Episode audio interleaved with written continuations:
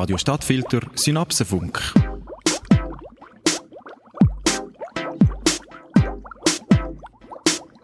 Gescheiter, du bist schlauer. Herzlich willkommen zum Synapsenfunk auf Radio Stadtfilter. Heute mit Martin Werner in Moderation und Redaktion. Wie gewohnt, Synapsenfunk alle zwei Wochen bei Radio Stadtfilter am ersten und dritten Dienstag um 19 Uhr. Und auch heute werden wir eure Synapsen wieder glühen lassen. Mir ist gar nicht bewusst, ob euch bewusst ist, an welchem historischen Ort wir immer senden von Radio Stadtfilter, nämlich dem Volkart-Haus aus Winterthur. Das ist ein historischer Ort und diese Historie holen wir heute auch ins Studio. Ja, Volkart ist vielleicht nicht jeden von euch ein Begriff. Volkart war ein großer Kolonialwarenhändler äh, aus Winterthur mit dem Spezialgebiet Baumwollhandel und Indien, also ein Teil der Schweizer Kolonialgeschichte. Und genau diese Geschichte möchten wir heute in der Sendung aufarbeiten. Wir erleben einfach, dass es um die Kolonialgeschichte in Europa viele Diskussionen über Form und Folgen gibt, insbesondere in unseren Nachbarländern, Deutschland, Belgien, den klassischen Kolonialmächten. Das Thema aber in der Schweiz oft ähm, ja etwas stiefmütterlich behandelt wird, mit dem einfachen Argument, ja, die Schweiz war ja keine Kolonialmacht, wir hatten keine, oder die Schweiz hatte keine koloniale äh, Besitztümer. Deswegen ist das Thema nicht relevant. Dass es relevant ist, dem gehen wir heute auf den Grund. Und zwar mit dem Titel Dunkle Geschäfte, Winterthur und der Kolonialhandel. Und wir werden sozusagen auf die Kolonialgeschichte, die lokale Kolonialgeschichte von Winterthur eingehen. Und im zweiten Teil der Sendung auch der Frage nachgehen, wie denn eigentlich die Kolonialgeschichte bis heute unsere Denkmuster und Weltbilder prägt. Ganz herzlich begrüßen und im Studio begrüßen darf ich heute Miguel Garcia mit, mit vielen äh, ja, Engagements. Eins von seinen, warum er heute hier sitzt, ist der Verein Kehrseite Winterthur, der sich seit geraumer Zeit äh, ja um alternative äh, Stadtrundgänge in Winterthur bemüht. Und eines äh, ja, ihrer Spezialthemen ist eben der Kolonialhandel in Winterthur. Ja, Miguel Garcia, herzlichen Dank fürs Kommen und willkommen im Studio. Danke vielmals. Meine erste Frage wäre die, wenn die Schweiz nie eine Kolonialmacht war im klassischen Sinne, also Besitztümer, Ländereien hatte, warum sollen wir uns in der Sendung eigentlich mit dem Thema beschäftigen?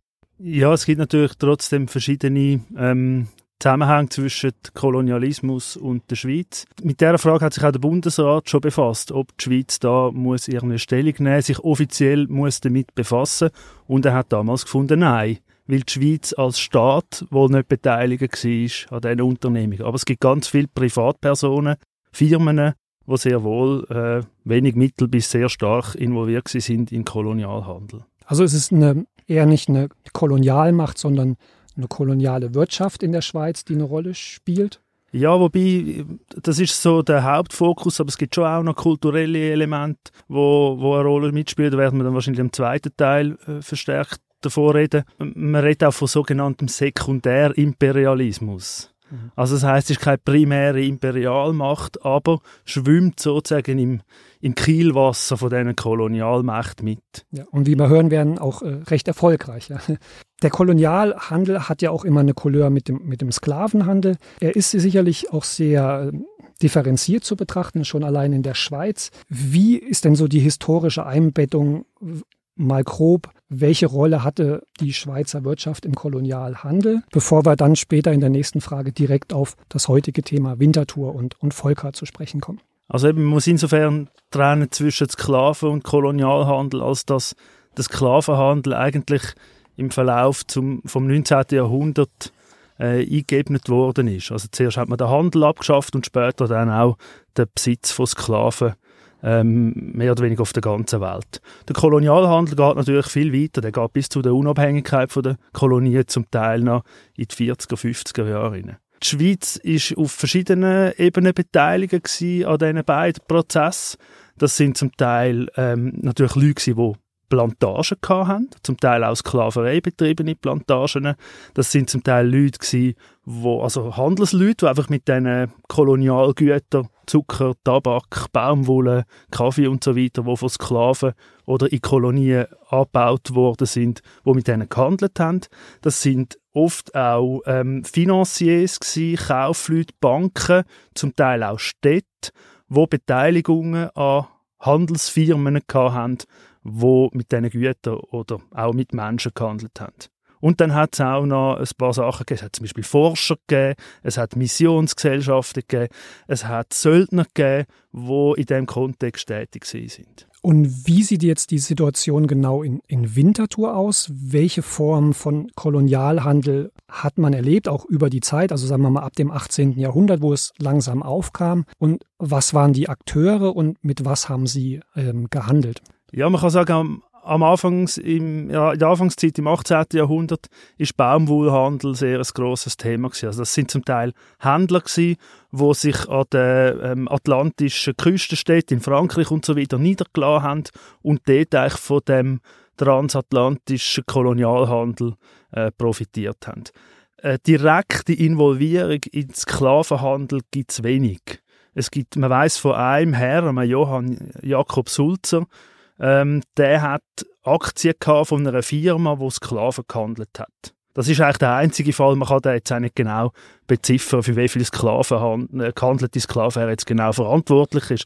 Aber das heißt, in Winterthur haben wir eher eigentlich eine indirekte Involvierung, wo vor allem zuerst über den Handel von diesen Gütern und dann, fast noch wichtiger, das Verarbeiten von, vor allem von Baumwolle natürlich involviert ist. Also eigentlich die ganze Textilindustrie in Winterthur beruht natürlich auf einem Kolonialgut, wenn man so will. Oder? Das heißt, es gibt auch einen engen Zusammenhang mit der Industrialisierung in der Schweiz. Ja, auf jeden Fall. Also ohne Baumwolle keine Industrialisierung, das ist ganz klar. Wir hatten es im Vorfeld angesprochen, wir sitzen im historischen Haus Volkart. Was hat denn die Familie Volkart ja von einer Rolle in diesem Kolonialhandel in, in Winterthur insbesondere, wirkten von Winterthur aus und einfach dass du nur mal kurz erklären könntest, ja, wer, wer ist Volkart oder was äh, steht hinter einem, ja, wirklich, ja, man muss es schon sagen, äh, Baumwollimperium. Ähm, denn ich denke, selbst der ein oder andere Hörer aus Winterthur hm, kennt die Geschichte nicht ganz, ja. Ja, ähm, auf der Führung sind die Leute manchmal ein bisschen angespannt, sage ich jetzt mal, weil Volkert eher am Schluss von der Führung kommt. Also Volkert steht nicht am Anfang vom Winterthurer Engagement in diesen, in diesen Handelsstrukturen. Wir haben am Anfang ganz viele andere Händler und eben zum Teil Anfang von der Textilindustrie. Volkert setzt eigentlich Mitte 19. Jahrhundert ein und ihr Erfolgsrezept ist, dass sie direkt Import aus Indien machen, also nicht über britische Zwischenhändler. Und mit dem sind sie sehr erfolgreich und fangen dann nach, nach, äh, nach ein paar Jahren, wo es verschiedene Güter gehandelt haben, an, sehr stark auf Baumwolle zu setzen, weil nach Baumwolle gibt es natürlich auch eine grosse Nachfrage in Europa in der Industrialisierungszeit. Und sie werden dann eigentlich im Laufe des 19. Jahrhunderts äh, zeitweise die grössten Baumwollexporteure aus Indien sein.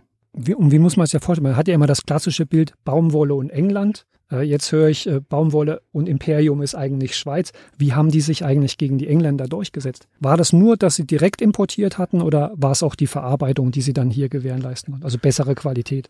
Nein, sie haben ihre, ihren Erfolg war, dass sie ähm, mit indischen Händlern zusammen geschafft haben und indischen Mittelsleuten und dort zum Teil direkt Zugang zu den zu den Baumwollherstellern im Landesinneren bekommen haben. Bis, vorher ist man eigentlich nur an der Küstenstädte und die indischen Händler haben den Kontakt von der Küstenstädte zu den Bauern und den Herstellern im Landesinneren gemacht. Und der Volkart ist es eigentlich gelungen, direkten Zugang auf Produzenten im Landesinneren zu haben.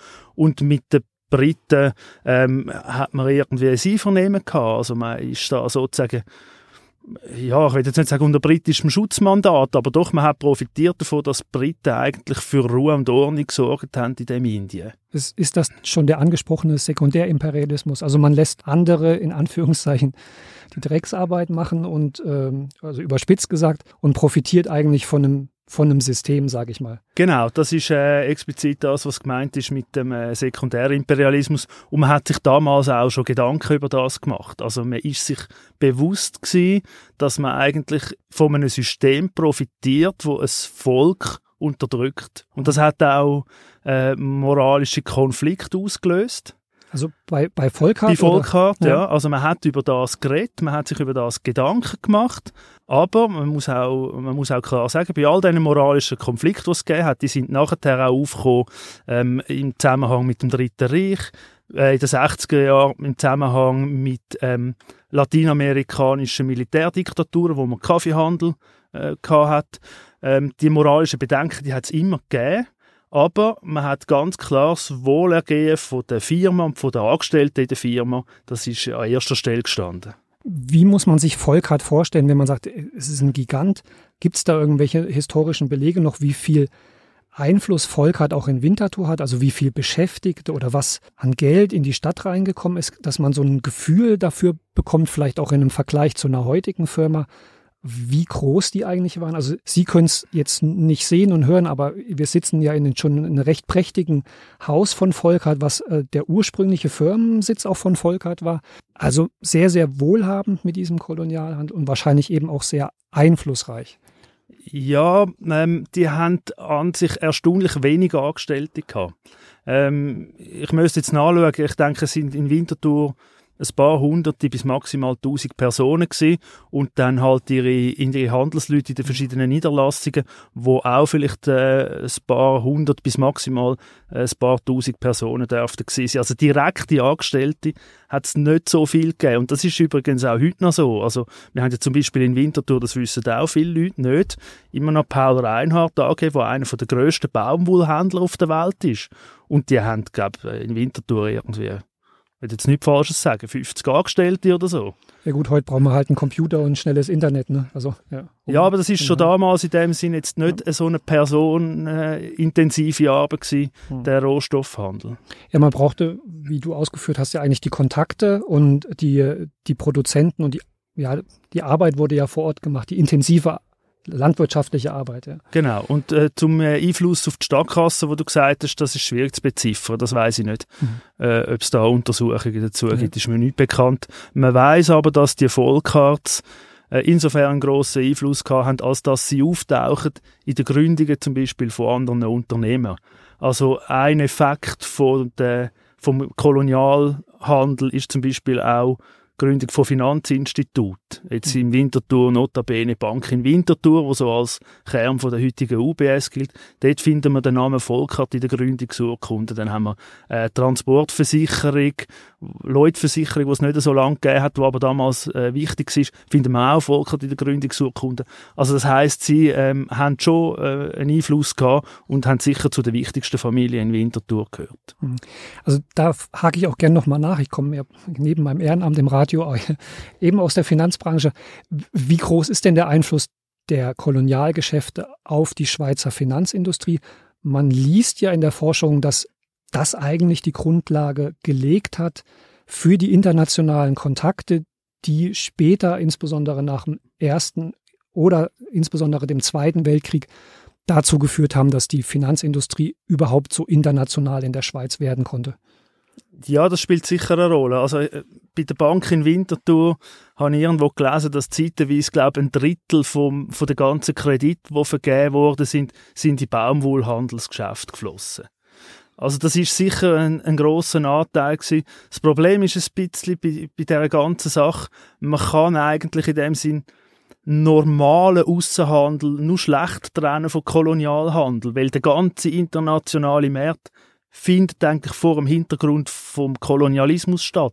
Das heißt, es ist extrem schwierig, das auseinanderzubeindeln und zu beziffern und auch zu sagen, jetzt irgendwie, so und so viel Geld ist sauberes Geld und so und so viel Geld ist schmutziges Geld. Mhm.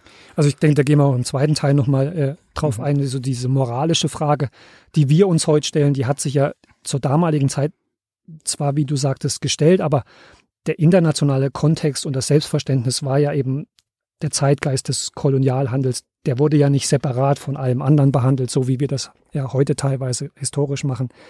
Ähm, Nochmal zurück zu Volkart, ähm, bevor wir in den zweiten Teil gehen.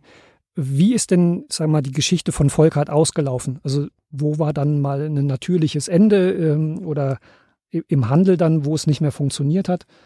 Ja, also ganz grob kann man sagen, dass eigentlich ähm, in der klassischen Imperialzeit Baumwollhandel im Fokus gestanden ist und dann mit der indischen Unabhängigkeit ist das nicht mehr rentabel gewesen, weil dort äh, der indische Staat alle ausländischen Unternehmen gezwungen hat, zum äh, indische Leute Geschäftsleitungen äh, oder als Teilhaber aufzunehmen. Und dann hat man vermehrt die Produktion in, in die Südstaaten der USA verleiht und parallel dazu ist man eben ähm, in den Kaffeehandel eingestiegen. Und dort hat äh, Volker auch zu den grössten Player im Kaffeehandel geführt. Äh, es hat dann noch eine, äh, quasi eine Finanzabteilung von Volker gegeben, die Finanzgeschäft gemacht hat und die einzelnen, also es hat dann wirklich so Konzernstrukturen gegeben und die einzelnen Abteilungen hat man dann aber nach dies nach wieder verkauft. Rohstoffhandel ist einfach ein sehr volatiles Geschäft und sehr schwierig und ich glaube in den 90er Jahren hat man dann den letzten Teil eigentlich verkauft und das einzige was übrig geblieben ist, ist die Volkart Stiftung, wo ja, so viel ich weiß, auch Besitzerin von dem Haus ist, wo ihr drin seid. Genau, ist Vermieter von Radio Stadtfilter. Genau. Wie ihr es gewohnt seid bei mir, gibt's äh, zum, äh, zur Mitte der Sendung noch einen, einen Praxistipp und in der zweiten, im zweiten Teil gehen wir dann nochmal ein bisschen auf die heutigen Einflüsse der Kolonialzeit ein. Radio Stadtfilter Synapsenfunk. Und zwar heute ein Hinweis von mir auf die Stiftung Kooperation, also auch eine Schweizer Stiftung, die sich sehr intensiv mit dem Kolonial- und dem Sklavenhandel beschäftigt. Schaut einfach mal auf die Website von Kooperation. Sie haben ähm, sehr detaillierte Hintergrundberichte, Informationen mit Verlinkungen, wo alle, die heute hier und jetzt zuhören, sich später noch informieren können zum Thema. Sehr, sehr zu empfehlen. Stiftung Kooperation für alle, die mehr wissen wollen zum Sklaven- und Kolonialhandel in der Schweiz. Radio Stadtfilter Synapsenfunk. So, und wir gehen zum zweiten Teil. Wie angekündigt zu Beginn der Sendung werden wir uns jetzt nochmal damit beschäftigen, mit unserem heutigen Gast, äh, dem Herrn Garcia, was die, die ja für uns abgeschlossene Kolonialgeschichte bis heute noch für Einflüsse hat auf ja, Redegeflogenheiten, aber auch gewisse Denkmuster. Das wird äh, der zweite Teil sein. Und ähm, wir haben es kurz erwähnt, aber nochmal zu Beginn die Frage, die moralischen Zweifel gab es ja bei Volkert oder Mitarbeitern von Volkert damals schon. Sie wurden, sagen wir mal, untergeordnet im Interessen der, der Firma. Aber wie prägend denn Kolonialwaren, also Kakao, ähm, Kaffee, Baumwolle, aber bis heute eigentlich unsere Weltbilder oder unsere Sprachbilder? Vielleicht einfach mal angefangen mit, mit was sehr Skurrilen und Konkreten was mich schon während des Studiums vor über zehn Jahren mal hm, beschäftigt hat, sind die sogenannten Völkerschauen. Also man hat als ähm, ja gestandene Kolonialmacht, aber eben auch die Schweizer, ja wie im heutigen Zoo ähm, die indigene Bevölkerung seiner Kolonien ausgestellt, immer mit dem ja vielleicht Beigeschmack der dem, dem neugierigen Bewohner oder ja, Schweizer, wer auch immer, zu zeigen, äh, wie die anderen so sind. Es gab ja kein Fernsehen und kein Internet. Gab es sowas auch in Winterthur? Und ja, wie, wie hat das wohl ausgesehen? Was weiß man darüber? Ja, das hat es effektiv auch in Winterthur gegeben. Das sind so die kulturelle Aspekt vom Kolonialismus, wo häufig neben der wirtschaftlichen ein in, in den Hintergrund treten, wo aber vielleicht äh, viel größeren Einfluss haben auf die Denkweise der mhm. äh, Menschen damals. Also man weiß, dass es verschiedene Völkerschauen gibt. Das hat so ein bisschen angefangen mit Freakshows bei Schützenfesten und so, wo irgendwie der starke Sohn so Stangen verbogen hat oder äh, so etwas. Und dann hat das angefangen mit spezialisierten Unternehmern, wo eben Leute aus Kolonien importiert haben. Ähm, die haben lustigerweise, ist das so eine skurrile Mischung gewesen. Die haben zwar ähm, einen Vertrag bekommen, aber gleichzeitig haben die Unternehmer eine Einfuhrbewilligung gebraucht, also wie für ein, ein Nashorn oder ein Elefant oder so. Ähm, und die sind da ausgestellt worden, also beispielsweise weiss man, im Casino-Theater hat es äh, Völkerschau gegeben, ähm, ob schon das nicht spezialisiert war auf das. Ähm, und die haben dort äh, Tanz gemacht, Handwerk vorzeigt, zum Teil irgendwie Tiergeräusche imitiert und so Sachen. Und interessant ist noch daran, dass die vor allem Klischees wiedergegeben haben. Also man weiß auch von der einen von diesen Völkerschautruppen, wo unter verschiedenen Namen auftreten ist. Also einmal ist es irgendwie die Negertruppe aus Sudan gewesen, und ein anderes Mal sind sie irgendwie von einem anderen Land gewesen. und äh, die haben also vor allem Klischees bedient und Zuschauer da in Europa haben sich dann irgendwie können zivilisatorisch ein bisschen überlegen fühlen. War das auch die Intention? Also warum man das gemacht hat? Man hat ja schon, ja, man hat ja schon gewusst, dass man ähm, auch zur damaligen Zeit äh, auf Kosten anderer sein Reichtum mehrt. Gab sicherlich auch aus der Bevölkerung kritische Stimmen zum Kolonial Geschäft, nenne ich es mal, hat man das gebraucht, sozusagen das Primitive, du hast beschrieben, sozusagen die Klischees, Tänze und Handwerk äh, darzustellen, um zu rechtfertigen, ja, wa warum man eben so überlegen in diesen Ländern schaltet und waltet, wie man wollte, oder was war war das eine, einfach, eine einfache Ausstellungsbranche, was heute das Kino oder vielleicht äh, ja, der Zoo ist? Ja, ich glaube, es hat äh, verschiedene Facetten. Also ein, ein Facet ist sicher, dass äh, es ist eine Machtdemonstration. Also man verfügt über die Menschen, man stellt sie aus, sie sind Objekt. Ähm, das Zweite ist sicher, dass du gesagt hast, Neugier. Mhm. Ähm, es gibt natürlich auch den finanziellen Aspekt, also man hat können äh, Geld verdienen mit dem. Ähm, und dann gibt es auch noch den sage jetzt mal, wissenschaftliche Anführungszeichen Aspekt. Also man hat auch Untersuchungen mit diesen Leuten gemacht. Es gibt zum Beispiel einen Fall von einer Truppe aus ähm, von Fürland, ähm, also südlichem Chile. Dort hat man dann, wo die gestorben sind, hat man ihre Organe ähm, untersucht. Die sind bis vor ein paar Jahren nach Zürich im in, äh, medizinischen Institut gelegen. Mhm. Ähm, also es hat so verschiedene Facetten, wo als Grund, wieso man die Völkerschau gemacht hat. Ja, das würde mich auch nochmal quasi zur, zur Wissenschaft bringen. Es gibt ja momentan eine, eine große Debatte ähm, im, im Museumsbereich, ähm, auch über die Kolonialgeschichte. Es hat ja unheimlich, wie du angesprochen hast, unheimlich viele ja, Ausstellungssachen, also die aus den Kolonien kommen, äh, teilweise eben auch sehr, sehr viele menschliche Objekte, Knochen, äh, Mumien und dergleichen mehr. Gibt es sowas auch in, in Winterthur und wie und wenn, wie geht man damit um? Also gibt es da eine Aufarbeitung? Ähm, wird das noch so gezeigt oder ja, ja, es, es gibt interessanterweise tatsächlich äh, eine ethnografische Sammlung in Winterthur und die ist im Gegensatz zu anderen ethnografischen Sammlungen ist die immer noch beim Naturmuseum. In anderen Städten hat man die meistens ausgliedert in eine eigene, ähm, eigene Sammlung oder eigene Institution. Man kann also tatsächlich ein paar von diesen Objekten, die also von Handelsleuten aus, dem, aus der Kolonialzeit auf Winterthur heimgebracht worden sind, kann man im Naturmuseum äh, im Untergeschoss in einer Ecke anschauen. Äh, die werden nicht mehr so präsentiert wie früher.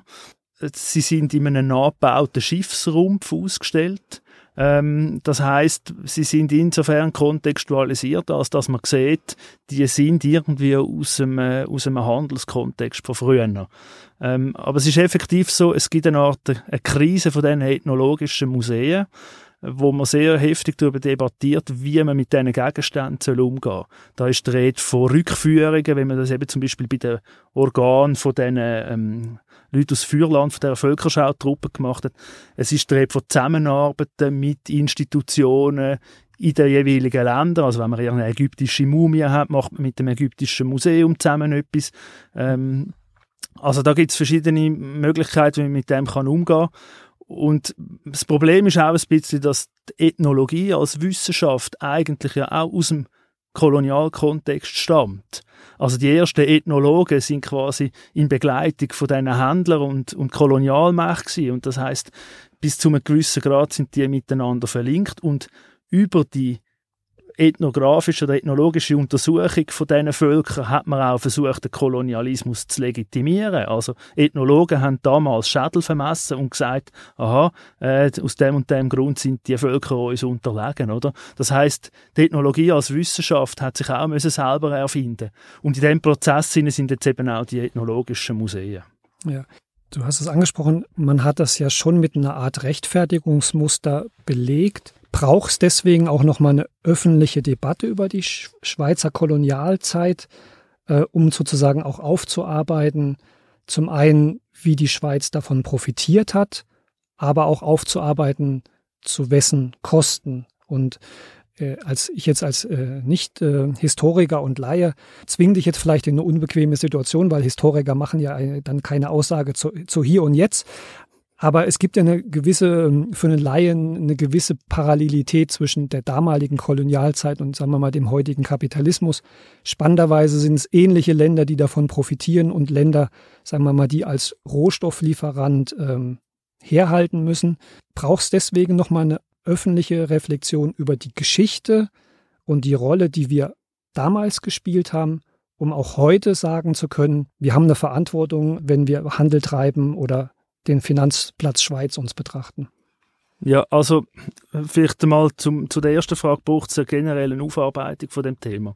Da ist man eigentlich dran. Also seit äh, bei 15 Jahren gibt es äh, sehr starke Forschung in diesem Bereich ähm, wo grundlegend verschiedene Aspekte aufarbeitet. Also zum Beispiel von der Firma Volker gibt es eine Dissertation, wo die ganze Geschichte äh, aufarbeitet. Wichtiger dunkt mir, dass man eigentlich sich bewusst ist, dass eben der koloniale Kontext einfach immer mitschwingt. Das heißt immer, wenn man zu etwas schafft, sich mit einem Thema auseinandersetzt, in der Zeit, wo es Kolonien hat, dann muss man das einfach immer mitdenken und man muss das immer auf dem Radar haben man muss immer überprüfen, spielt es eine Rolle oder spielt es nicht so eine Rolle. Mhm. Ähm, und äh, der Vergleich mit heute, ich meine, das ist, äh, das ist offensichtlich, man redet da von Neokolonialismus, dass es äh, Ähnlichkeiten gibt, oder? Ob schon sich natürlich auch vieles geändert hat. Also damals ist es legitim gewesen, Kolonien zu haben, heute ist es das nicht mehr. Also der, der, der Denkrahmen hat sich schon geändert, aber ich denke, das Nachdenken über die Zustände von früher kann uns helfen, uns heute für gewisse äh, Schwierigkeiten vom internationalen Handel, vom Kapitalismus zu sensibilisieren. Ja, ich meine, gut, die, die Kritiker sagen, gut, wir haben die Ländereien aufgegeben, es war viel zu viel Arbeit, die zu unterhalten und militärisch abzusichern. Heute äh, nutzen wir den Kapitalismus und haben ein ähnliches Resultat. Aber gut, das ist eine Diskussion, ich glaube. Es hat aber interessanterweise die Diskussion früher schon gegeben. Also wir haben den Brief von einem, von einem Winterthur-Händler, von einem Bernhard Rieter aus dem 19. Jahrhundert und der schildert dort schon, wie eigentlich äh, westliche Firmen Baumwollindustrie in Indien kaputt machen, was es gegeben hat, bevor äh, die Westler gekommen sind. Und er ist sich dessen bewusst und er haltet das einfach quasi für ein natürliches Phänomen vom, vom internationalen Handel oder vom Kapitalismus. Und das ist eigentlich auch noch heute die, Sicht, die beiden Sichtweisen, oder? Also ist es gezielte Ausbeutung oder ist es sozusagen ein unschöner Nebeneffekt von einem System, wo halt nun mal so funktioniert? Leider fehlt uns die Zeit, um das noch auszudiskutieren. Ähm wir wollen es Ihnen, liebe Hörerinnen und Hörer, auf jeden Fall mit auf den Weg geben, dass, dass Sie es nochmal äh, vielleicht beim Glas Rotwein heute Abend ausklingen lassen und sich auch dessen nochmal bewusst wären. Es spielt immer noch eine Rolle. Zum Ende der Sendung möchte ich Herr Garcia herzlich danken, dass er heute ins Studio gekommen ist. Ähm, für Sie, liebe Hörerinnen und Hörer, das Thema aufgearbeitet. Ganz, ganz herzlichen Dank nochmal. Genau. Und da auch der berechtigte Hinweis an die Arbeit von ähm, äh, Herr Garcia im Verein Kehrseite Wintertour. Äh, sie machen sehr, sehr viele Stadtführungen, unter anderem eben auch zur Kolonialgeschichte in Winterthur. Schauen Sie doch mal rein in diese Stadtführung, diese alternativen Stadtführung. Dort können Sie auch nochmal Fragen stellen, bekommen die Kolonialgeschichte von Winterthur nochmal präsentiert. Ihnen nochmal ganz lieben Dank fürs Zuhören. Bleiben Sie uns treu. In zwei Wochen die nächste Sendung vom Synapsenfunk. Das war's von mir. Martin Werner sagt guten Abend und Herzlichen Dank fürs Zuhören. Ade.